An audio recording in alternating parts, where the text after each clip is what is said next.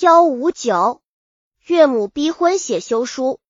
通州在顺天府的东面，这个地方自运河开通后，一直是南北方水上交通的重要码头。就是天津到京师的许多货物，也有不少是靠北运河输运到通州的。因此，通州是比较繁华的城镇。在通州有一张姓人家，原以开客店为业。到张俊宝这一代时，通州街面上客店比比皆是，靠着小客店经营是赚不到大钱的。张俊宝头脑灵活，胆子又大，他看中了运河这条交通要道，开始南来北往贩运起栗子。核桃、丝绸、橘子来，没几年，张俊宝就有了自己的商船，并有了点积蓄。由于张俊宝的商船经常停靠在通州码头，船工们需要水、干粮等，均由路上的行头们负责。时间一长，张俊宝与路上各行业的人士也熟起来。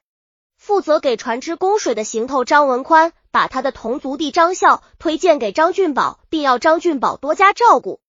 张俊宝把张孝安排在运输队，经常往天津、苏州运贩货物。由于贩运货物的时间不是有规律的，做船工的工资往往误发。次张孝家中急需用钱，而张孝又要去苏州，就托张俊宝到期时将钱交给家中。张俊宝同意了。这天，张俊宝来到通州张家湾外站的张孝家送钱。张孝的岳母陈氏与张孝的妻子郑氏都出来接待。张俊宝见郑氏对水灵灵的眼睛、俏生生的脸蛋，心里便觉得馋馋的，心想张孝这穷小子还有这么漂亮的媳妇，真是岂有此理。张俊宝露出一副和善的脸，对郑氏说：“张孝到苏州发货，让我把工钱撒给家。听说你家中急用，我就亲自给送来了。谢谢您了。”快坐！您是孝儿的同事？陈氏在一旁忙问。我是商船长事，也是走南闯北的。现在人多了些，我可以抽身联系路上的活。张俊宝说：“这点钱是张孝的，听说您老家中有事儿，急需用钱，这钱够吗？这几日我母亲身体不好，张孝又外出，家中的事都落在我身上，我还要为母亲抓药。”所以就正是在一旁娇滴滴的诉说着，伯母有病了，钱不够用的话，我给你们些，反正咱们以后来往的日子还长着呢。张俊宝说着，又拿出二十两碎银交给了郑氏，并用火辣辣的眼神望了望郑氏。郑氏脸一红，也未推脱，就把碎银收下，说了声谢谢。陈氏说：“快给这位恩公喝杯水吧，我这儿家也没茶。”委屈你了，不要紧，以后有什么事就找我，我会尽力帮忙的。张俊宝说着话，眼睛常常往郑氏身上飙。郑氏心中也明白，在一旁很少说话，偶尔也回飙张俊宝两眼。张俊宝在张孝家坐了很长时间才走。张俊宝走后，陈氏与郑氏二人无限欢喜，认为遇到了救星，那郑氏心中更是欢喜三分。时刻盼张俊宝再来。过两日，张俊宝带了两个人又来到了张孝氏家，还给陈氏带了凡十斤大米及茶叶等物，喜得陈氏不知说什么好。张俊宝等坐下后，对陈氏说：“我给伯母找了个大夫，在顺天府还是很有名的。一会儿让李二和江天陪伯母去，别把病耽误了。”这怎么行呀？我可享受不了，不行。不行，陈氏说：“我已跟大夫讲好了，快走吧。”张俊宝催促着，那陈氏还要推辞，正是说话了：“娘，张哥让您去，您就去吧，我们以后报答就是了。”这样，李二、江天把郑陈氏接走看病，房中留下了张俊宝和郑氏。郑氏低头不语，张俊宝上前拉着郑氏的手说：“让我想死了。”我的心肝。张俊宝与郑氏成奸后，对郑氏说：“我不能和你做野鸳鸯，你跟你娘商量个办法，与张孝离婚，我娶你，咱们也做个长久夫妻呀。”正是点头称是。在陈氏看病回来之前，张俊宝先走了。陈氏回家后，正是对陈氏说：“娘，人家对咱们这么好，咱们怎么报答人家呀？”说的是呀，恐怕这辈子也还不清呀。都怪那张笑没本事，使我们母女俩受苦。陈氏说：“娘，张俊宝要娶我，这怎么办呢？”正是说：“胡闹！你都是有夫之妇了，怎么娶？怪你命不好，没早遇上俊宝。”陈氏说：“正是见娘说的坚决，也不好再开口了。”第二日晚。张俊宝让好友胡老黑带上五十两银子来陈氏家说媒。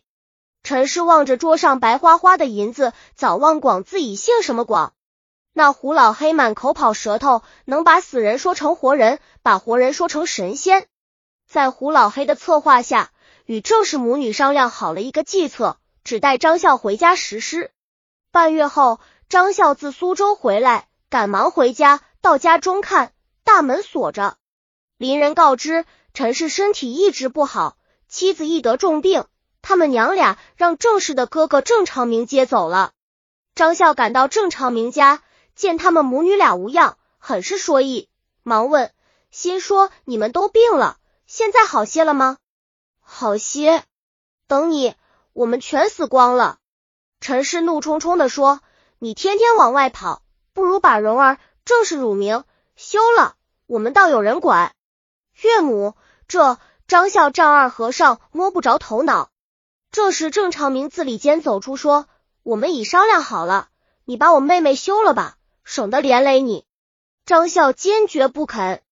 郑长明拿出一张写好的休书，对张孝说：“你按个手印就成，不然对你也没好处。”张孝怒斥郑长明无礼。郑长明、陈氏一起动手。郑长明擒住张孝手往报盘上粘，然后在休书上按下了手印。陈氏在后搂着张孝的腰，使张孝无可奈何。张孝只得怒气冲冲的走了。张孝回到家中，冷静的坐下来，他觉得事情奇怪，就把好友贺宗孝找来，并告诉了他事情的经过。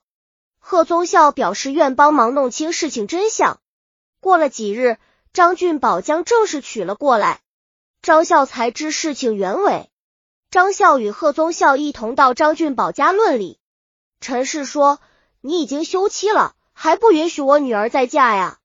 我没有休妻，那休书不是我写的，手印是郑长明给我强按的。